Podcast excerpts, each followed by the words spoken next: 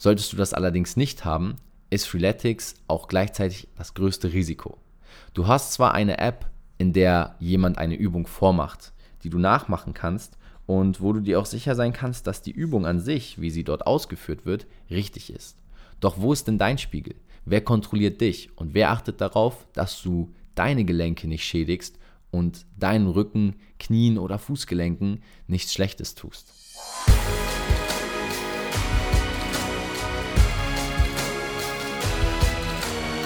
Einen wunderschönen guten Tag und herzlich willkommen zu Fitness and Motivation, dem Fit Podcast mit Alex Götz und Tobi Body Pro.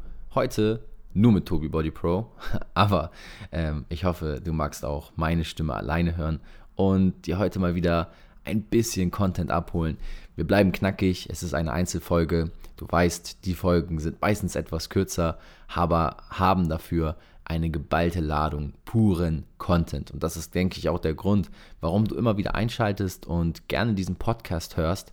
Wir freuen uns natürlich immer auf ein Feedback von deiner Seite. Schreib uns gerne bei Instagram eine Nachricht. Wir freuen uns über eine wachsende Community, steigende Hörerzahlen und dass wir dir als Zuhörer helfen können und auch so viele Menschen in Deutschland und im deutschsprachigen Raum mit unserer Message, dass Fitness eben nicht so kompliziert ist, wie alle immer sagen, erreichen können. Worum geht es heute in der heutigen Folge und warum hast du eingeschaltet? Ich denke, der Triggerpunkt und das größte Wort, was du hier gelesen hast, war Freeletics. Ja, und ich möchte heute eigentlich eine kritische Betrachtung dieses Fitnesstrends vornehmen und deshalb für dich auch heute sehr wichtig zu verstehen, warum solltest du hier zuhören, gerade wenn du Anfänger bist im Training und viel freies Training betreiben möchtest, ist natürlich Freeletics eine schnelle Wahl. Sie haben eine übersichtliche App, einfachen Zugang und jeder kann es irgendwie irgendwo machen. Doch was sind vielleicht eventuelle Fehler, die auftreten können oder auch Risiken und Gefahren, die dich speziell betreffen, wenn du dieses Training ausführst? Und genau deswegen solltest du heute aufmerksam zuhören und vielleicht auch selber dein eigenes Trainingsverhalten mal reflektieren. Denn klar geht es heute in der Folge vorrangig um das Fallbeispiel Freeletics, aber ich denke, dass viele dieses Fallbeispiel auch auf andere Trainingsformen und Arten übertragen können, sei es nun im eigenen freien Training oder in anderen Trainingsbereichen, wo man eventuell vielleicht doch Fehler hat, die man aufgrund von Unerfahrenheit leider nicht vermeiden kann. Doch lass uns doch mal anfangen mit dem Thema Freeletics. Freeletics ist ja letztendlich nichts anderes, als seinen eigenen Körper trainieren zu können, immer und überall, ganz ohne Hilfsmittel und das freie Training als sogenannte Wundermethode zu nutzen. Ich bin auch absoluter Fan von dieser Trainingsform und muss sagen, dadurch, dass ich auch schon mein Leben lang Sport mache, habe ich kaum Probleme gehabt, mich an dieses Leistungspensum und auch Intensitätspensum zu gewöhnen. Ich habe zudem immer mit anderen Trainern zusammen trainiert, die auf meine Übungsausführung achten konnten, worauf ich später nochmal zu sprechen kommen will, wenn es um das Thema Übungsausführung und Personal Trainer geht. Doch vorab erstmal zu den positiven Dingen. Es ist einfach ein Hype und kaum jemand, sage ich mal, der im Bereich Fitness wahrscheinlich noch nichts von Freeletics gehört hat. Solltest du noch nie etwas von Freeletics gehört haben, schreib mir gerne bei Instagram und ich gebe dir nochmal eine ganz ausführliche Erklärung, wie das Ganze abläuft. Doch zurück zu den Vor- und Nachteilen. Du hast natürlich die Riesenchance, dass du, wenn du eher ein fauler oder vielleicht auch demotivierter Sporttyp bist, dich mit Freunden zu messen und auch neue Freunde zu finden, was einen riesen Vorteil hat, um die Motivation zu steigern, wenn man als Sportmuffel eben nicht von alleine zum Training kommt. Du hast auch ständig neue Herausforderungen, was denke ich auch ein riesen Motivationsfaktor ist und aufgrund der App einen einfachen Zugang. Das heißt, du kannst jederzeit deine Fortschritte sehen. Du kannst deinen Trainingsplan überall abrufen und somit auch dementsprechend überall trainieren und das ständig und dauerhaft. Doch die Frage ist, wenn wir diese Vorteile aufzählen, wo ist dann der Haken bei der App? Es ist vor allem die Übungsausführung. Vor allem, wenn du dir bei den Übungen noch nicht so sicher bist oder gar ein Neuling im Fitnessbereich, dann kann das extreme Risiken für dich bergen. Von meiner Seite aus ist es so, dass ich mit Freeletics eine Zeit lang trainiert habe, allerdings mit erfahrenen Krafttrainingssportlern und auch Freeletics-Athleten, die teilweise auch Trainer und Personal Trainer waren. Der Vorteil dabei ist, die Person kann über die Übung schauen und dir Unterstützung leisten. Solltest du das allerdings nicht haben, ist Freeletics auch gleichzeitig das größte Risiko. Du hast zwar eine App, in der jemand eine Übung vormacht, die du nachmachen kannst und wo du dir auch sicher sein kannst, dass die Übung an sich, wie sie dort ausgeführt wird, richtig ist. Doch wo ist denn dein Spiegel? Wer kontrolliert dich und wer achtet darauf, dass du deine Gelenke nicht schädigst und deinen Rücken, Knien oder Fußgelenken nichts Schlechtes tust? Genau an diesem Punkt solltest du dich echt mal kritisch hinterfragen. Denn wenn du dementsprechend intensiv trainierst und das ganz ohne Aufsicht durch einen Trainer, der das mal kontrolliert, kann das durchaus sein, dass du dem Körper Schaden zufügst, der irreversibel ist, das heißt nicht mehr umkehrbar. Ob es nun die Wirbelsäule ist, die angesprochenen Knie oder auch Handgelenke, da kann man bei Freeletics leider nicht so sehr drauf achten.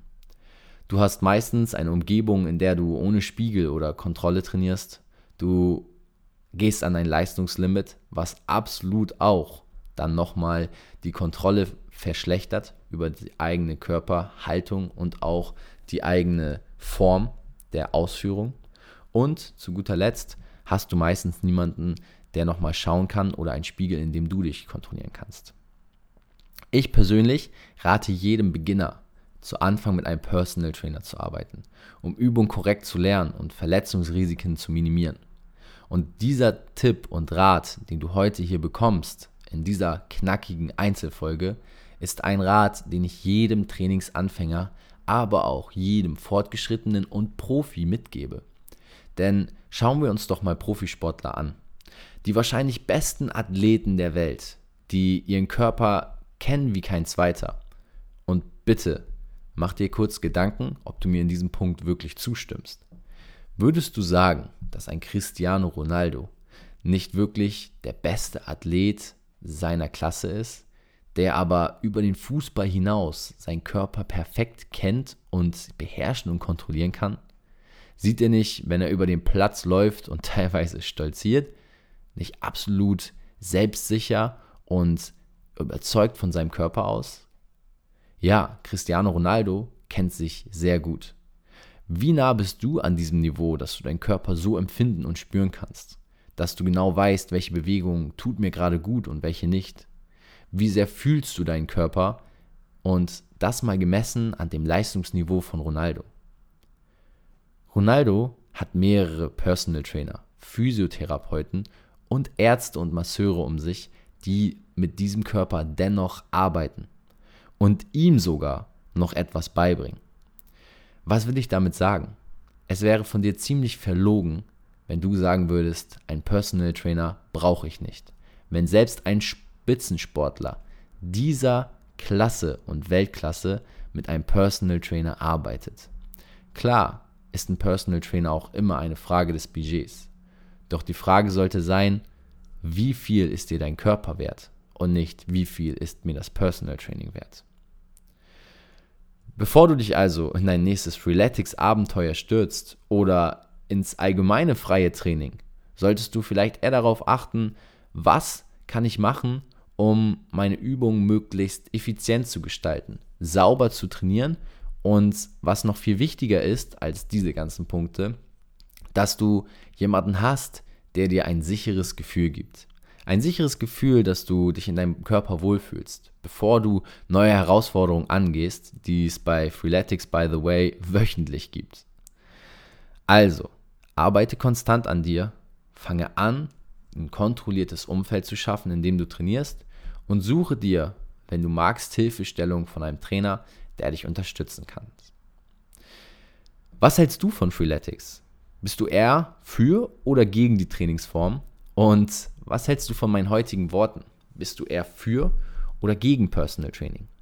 Schreib doch gerne mal, welche Erfahrungen du zu dem Thema Freeletics und auch Personal Training in der Vergangenheit gemacht hast und welche der beiden Trainingsformen für dich eher in Frage kam, warum du so entschieden hast. Ich freue mich auf deine Antworten und auch auf einen regen Austausch und auch Diskussion, denn davon lebt dieser Podcast, Wir freuen uns immer über euer Feedback und die meisten Folgen entstehen genau aus diesem Feedback heraus, weil wir uns Gedanken machen und überlegen, wie wir dir den größten Mehrwert schaffen können und dich unterstützen können, in deinem Leben und auch in deinem Training voranzukommen. Ich hoffe, diese Folge hat dir etwas die Augen geöffnet, konnte dir kurz und knackig zeigen, worauf es vielleicht doch mal ankommt und welche Schritte du ändern magst. Wenn du etwas ändern magst, dann tu es auf jeden Fall innerhalb der nächsten 48 Stunden. Geh es an, such dir einen Personal Trainer, such dir Unterstützung und dann freue ich mich, wenn du am Montag wieder dabei bist zu Fitness and Motivation mit Alex Götsch und Tobi Body Pro. Bis bald.